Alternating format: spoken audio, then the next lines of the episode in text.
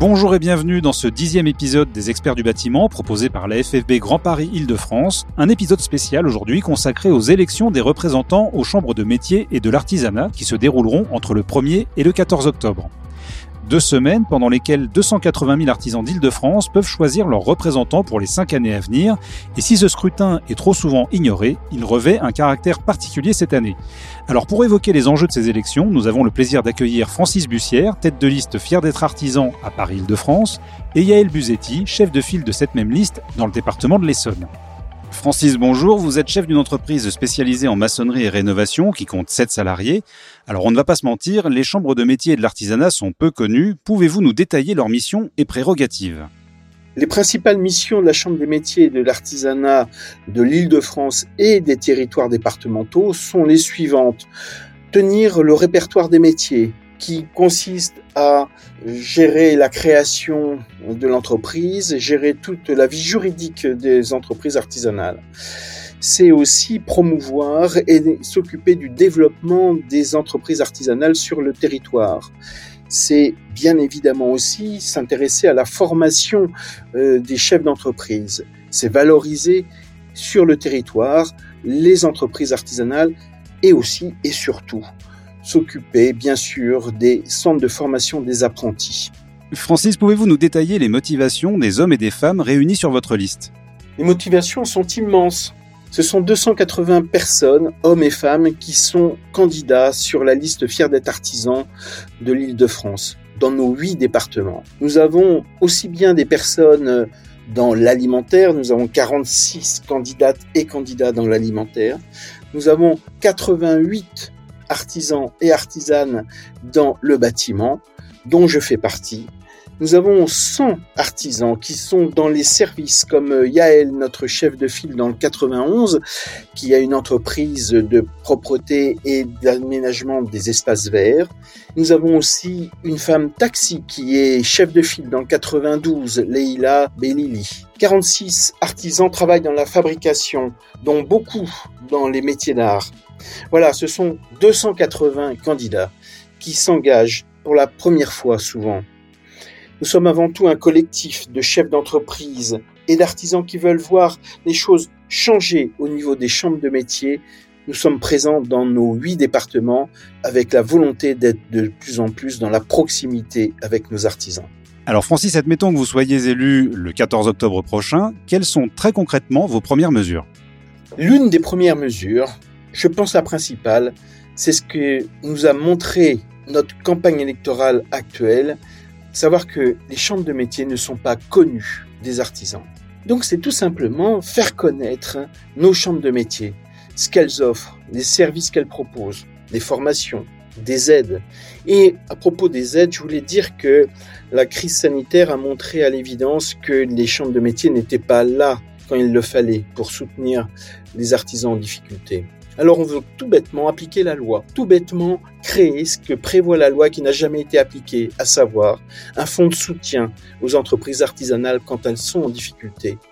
Il y a aussi un autre gros problème auquel on souhaite remédier, c'est le problème du recrutement pour les entreprises artisanales. Le recrutement, ça passe déjà par la formation des apprentis. Donc nous voulons augmenter le nombre d'apprentis qui seront les futurs artisans, qui seront les futurs repreneurs de nos sociétés artisanales. Tout simplement en leur montrant ce que c'est dans les collèges, dans les lycées, en leur montrant les beaux métiers qu'il y a au niveau de l'artisanat.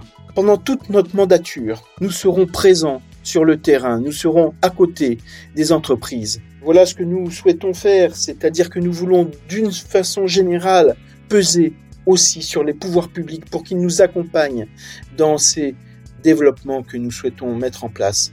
Avec nous euh, est présente Yael Buzetti. Bonjour, vous dirigez l'entreprise Tranquillité Service qui compte une trentaine de salariés et propose des prestations de nettoyage, d'entretien des espaces verts et d'aide à domicile. Et vous êtes chef de file de la liste Fier d'être artisan dans le département de l'Essonne. Au sein du programme de votre liste, justement, pouvez-vous nous dire quel point vous souhaitez particulièrement faire évoluer? Bonjour.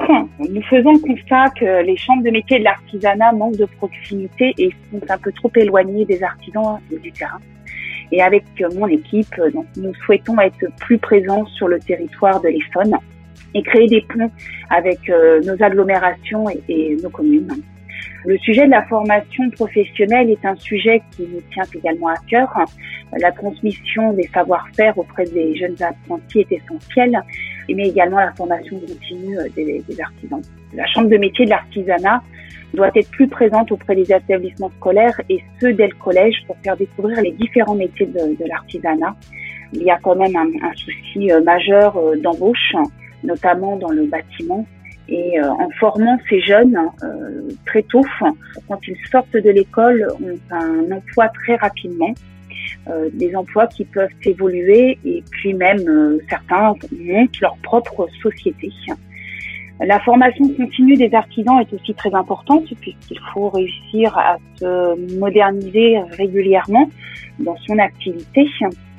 Et là, on aborde un autre sujet qui nous tient à cœur également, la digitalisation et l'accompagnement euh, des artisans sur les outils informatiques, puisqu'on se rend compte que euh, certains sont euh, réfractaires hein, par peur, hein, mais qu'au final, quand on leur montre et qu'on les accompagne, se rendent compte que bah, c'est pas si compliqué et qu'il y a un gain de, de temps sur euh, toute leur pratique. Hein.